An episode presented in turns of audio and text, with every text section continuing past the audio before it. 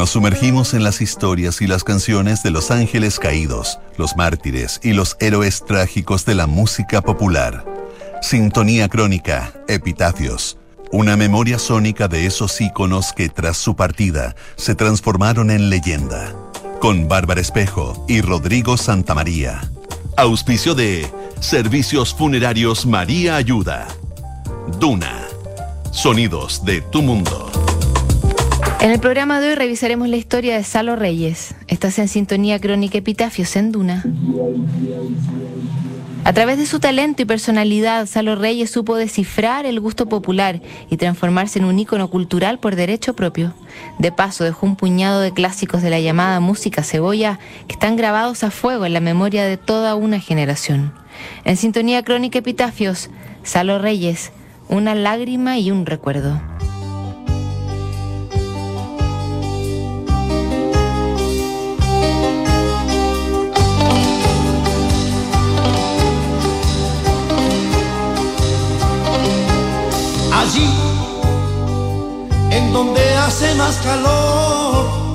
Hace menos de un mes dejó de existir uno de los mayores exponentes de la canción romántica chilena. Salo Reyes, ícono pop y figura ineludible de la fauna mediática de los 80, sucumbió a una diabetes que tenía su salud a muy mal traer en la última etapa de su carrera. A través de las redes sociales se confirmó la trágica noticia. A los 69 años, el llamado Gorrión de Conchalí dejaba atrás cuatro décadas de trayectoria y un recuerdo imborrable como uno de los últimos héroes de la música cebolla nacional. Con la muerte de Salo Reyes no solo desapareció el intérprete de una porción de clásicos del catálogo popular, también se fue uno de los personajes que logró abrir un espacio en un medio caracterizado por el clasismo y la burla y que se transformó en ícono transversal y hasta en denominador común de distintas clases sociales. A diferencia de buena parte de sus colegas, Salo Reyes sabía reírse de sí mismo y esa autoconciencia lo llevó a triunfar en lugares donde cualquier otro habría fracasado estrepitosamente.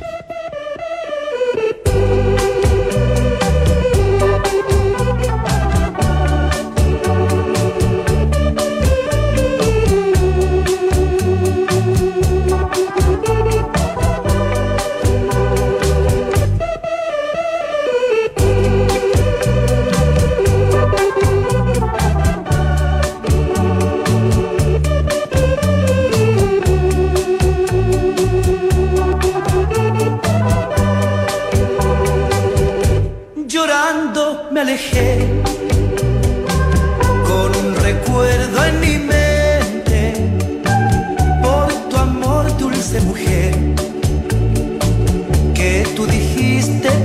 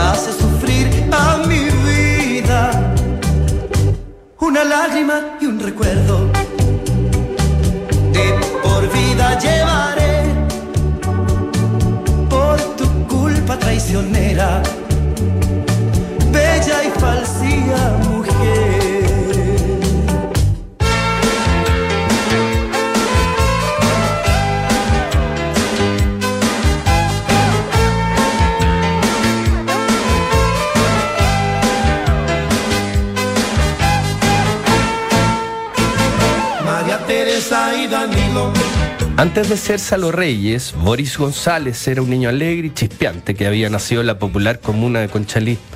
Hijo de un taxista, Boris era el menor de cuatro hermanos y hacía notar su personalidad en distintos eventos locales, donde mostraba talento para el canto y también facilidad para expresarse frente a las audiencias. Su nombre artístico llegó mientras hacía su servicio militar. Como otro de los conscriptos también llevaba su apellido, pasó a ser llamado Gonzalito y luego simplemente Salo, su bautizo de fuego. Salo Reyes dio el paso obligado desde las quintas de recreo y los festivales comunales hacia los sellos de grabación, donde a principios de los 70 comenzó a foguearse con canciones de Lucho Gatica. Reyes había forjado a pulso y sin mayores estudios formales en la música, pero tenía un excelente oído y una capacidad innata de improvisación. Salo Reyes podía imitar a Elvis Presley y exagerar la mala vocalización en inglés para convertirlo en una suerte de show de revista. En esos ejercicios dejaba en claro que su voz tenía carácter y que su personalidad era magnética.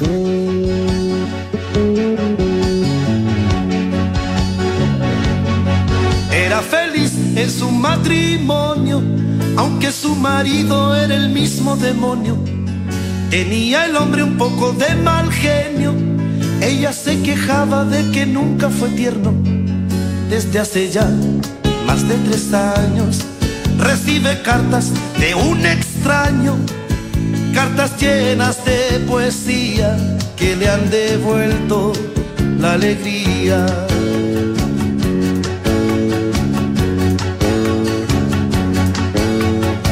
¿Quién te escribía a ti versos? Dime niña quién era. Te mandaba flores en primavera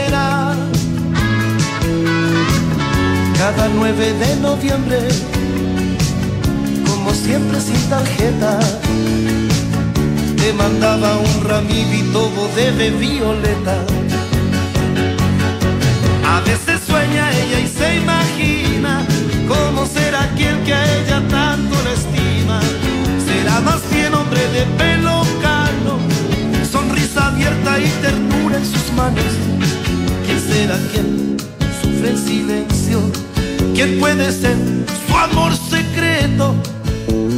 que no sabe nada, mira a su marido y luego se calla.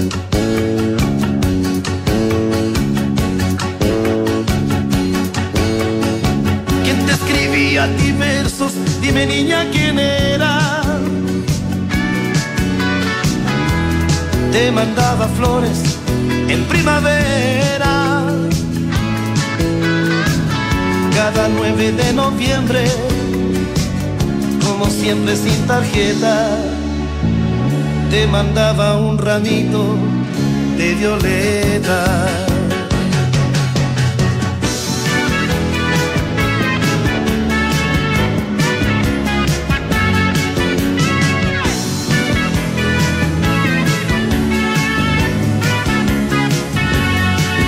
Cada tarde al volver su esposo, cansado del trabajo, baila, mira de reojo. Porque lo sabe todo. Ella está así, feliz de cualquier modo, pues él es quien escribe versos. Él es su amante, su amor secreto. Ella que no sabe nada, mira a su marido y luego se calla.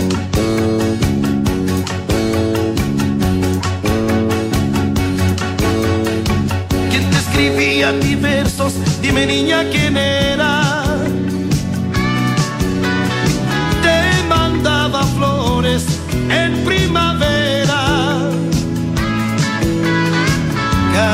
9 de noviembre, como siempre sin tarjeta, te mandaba un ramito de violeta.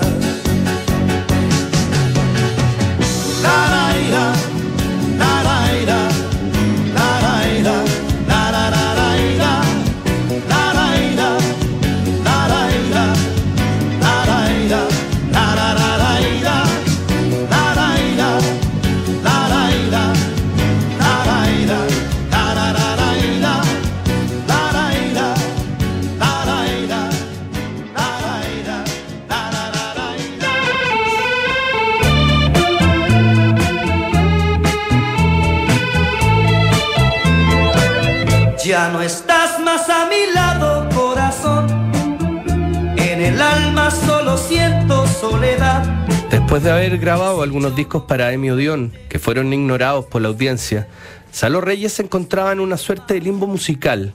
Su futuro habría sido otro si no hubiese entrado en escena el guitarrista Fernando González, fundador del grupo Congreso y ejecutivo de la discográfica.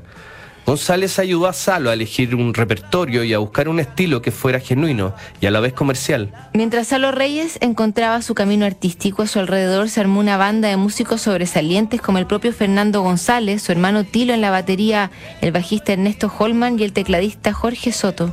Ellos terminaron de engrasar la maquinaria que convertiría a Salo en estrella, usando el ejemplo de Los Ángeles Negros, que hicieron música romántica con la instrumentación y la épica del rock. Con una lágrima en la garganta, original del argentino Roberto Livi y segundo sencillo de Salo Reyes, terminó por ganarse a las audiencias y convertirlo en un éxito que pobló las radios locales.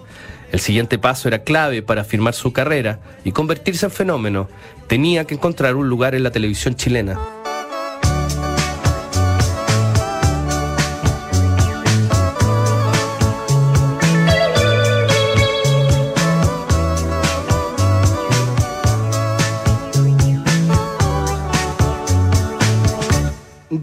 Dijiste que no hablara, que así sería mejor. Pediste que escuchara solo tu explicación, diciendo que lo nuestro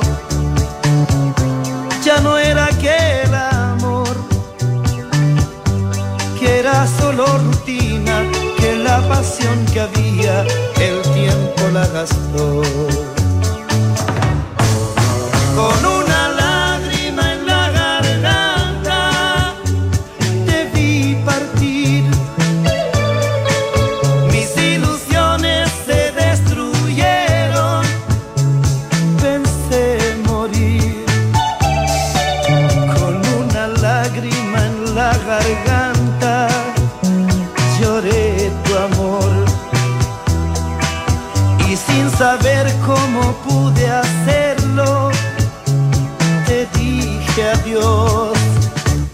Luego vino el silencio, no supe qué decir.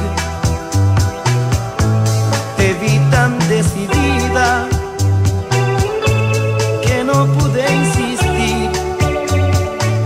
Junté todas mis fuerzas. Traté de no llorar. Dije que comprendía, sabiendo que mentía, dejé marchar. Con una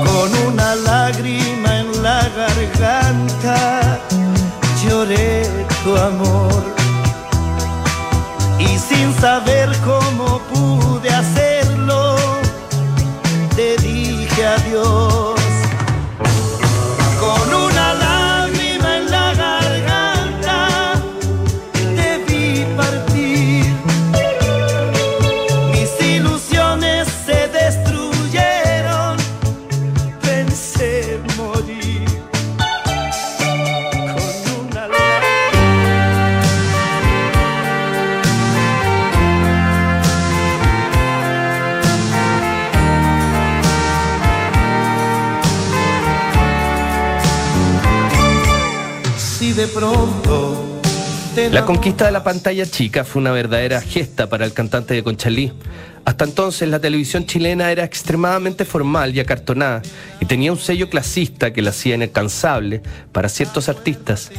Salo Reyes rompió ese estereotipo a través de su talento que mezclaba humor, agudeza e ingenuidad en partes iguales.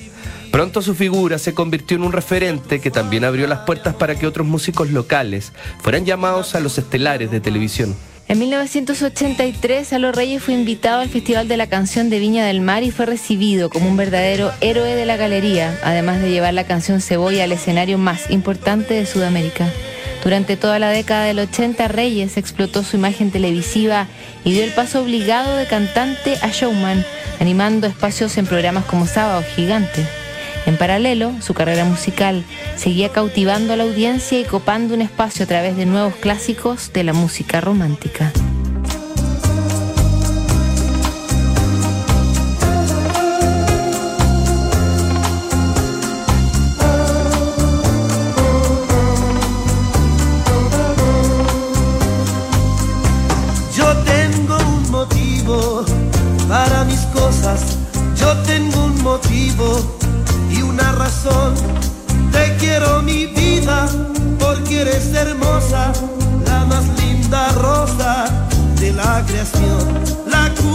De todas las penas mías la tienen tus ojos con ese mirar.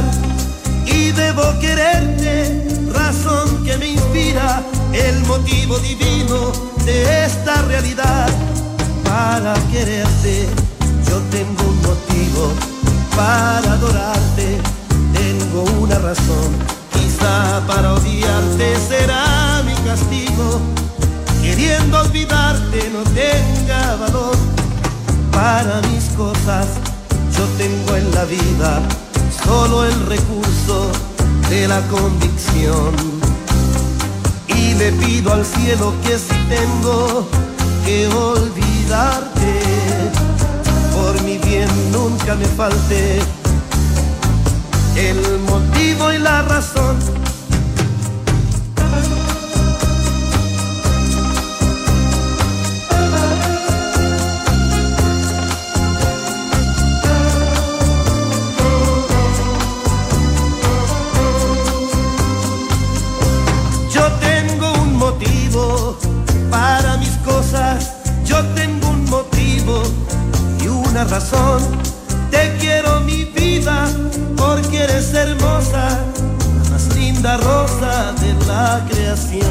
La culpa de todas las penas mías la tienen tus ojos con ese mirar y debo quererte, razón que me inspira, el motivo divino de esta realidad.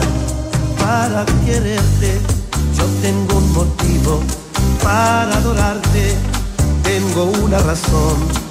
Quizá para odiarte será mi castigo, queriendo olvidarte, no tenga valor para mis cosas. Yo tengo en la vida solo el recurso de la convicción. Y le pido al cielo que si tengo que olvidarte, por mi bien nunca me falte el motivo y la razón. Yo tengo un motivo para quererte, yo tengo un motivo y una razón. Yo tengo un motivo para quererte. Yo tengo un motivo y una razón.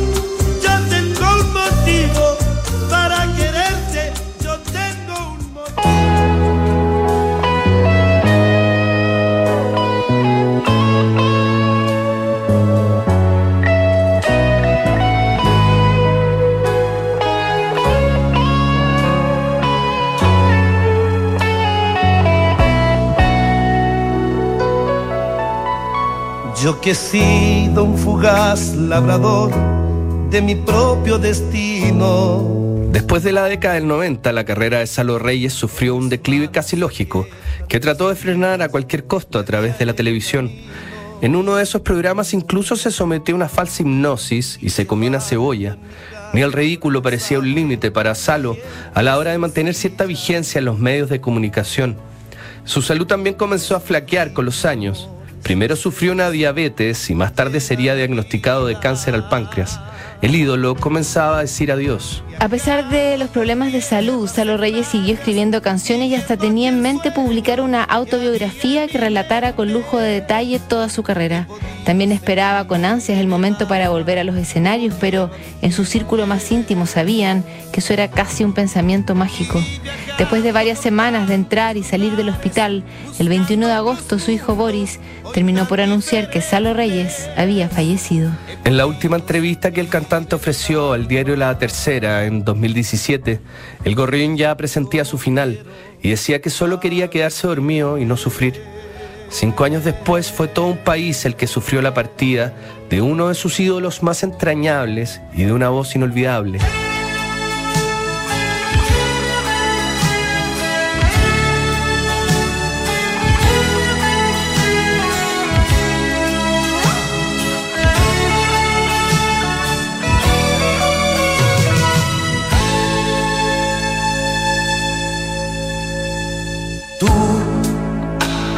De mi corazón, vivirás cien años este amor, atada a mis besos, diciendo te quiero, tú que aprendiste cómo es el amor, fue como un rayo que te atravesó, y tu alma desnuda me pide ternura y yo que estoy en pie de guerra amándote, yo soy el que te hizo tan mujer, el que ocupó tu tiempo a puro sentimiento, yo que soy un huracán sobre tu amor, un loco tras tus pasos, ahora soy te quita el sueño, quien solo es tu dueño.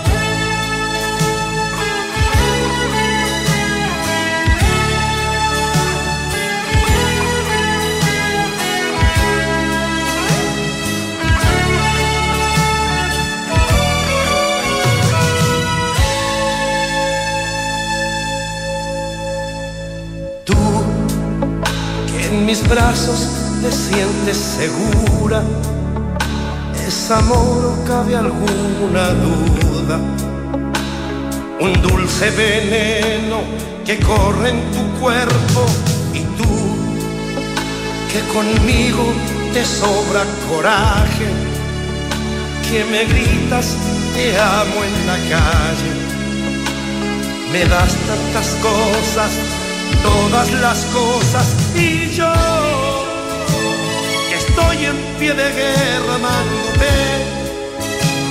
Yo soy el que te hizo tan mujer, el que ocupó tu tiempo a puro sentimiento.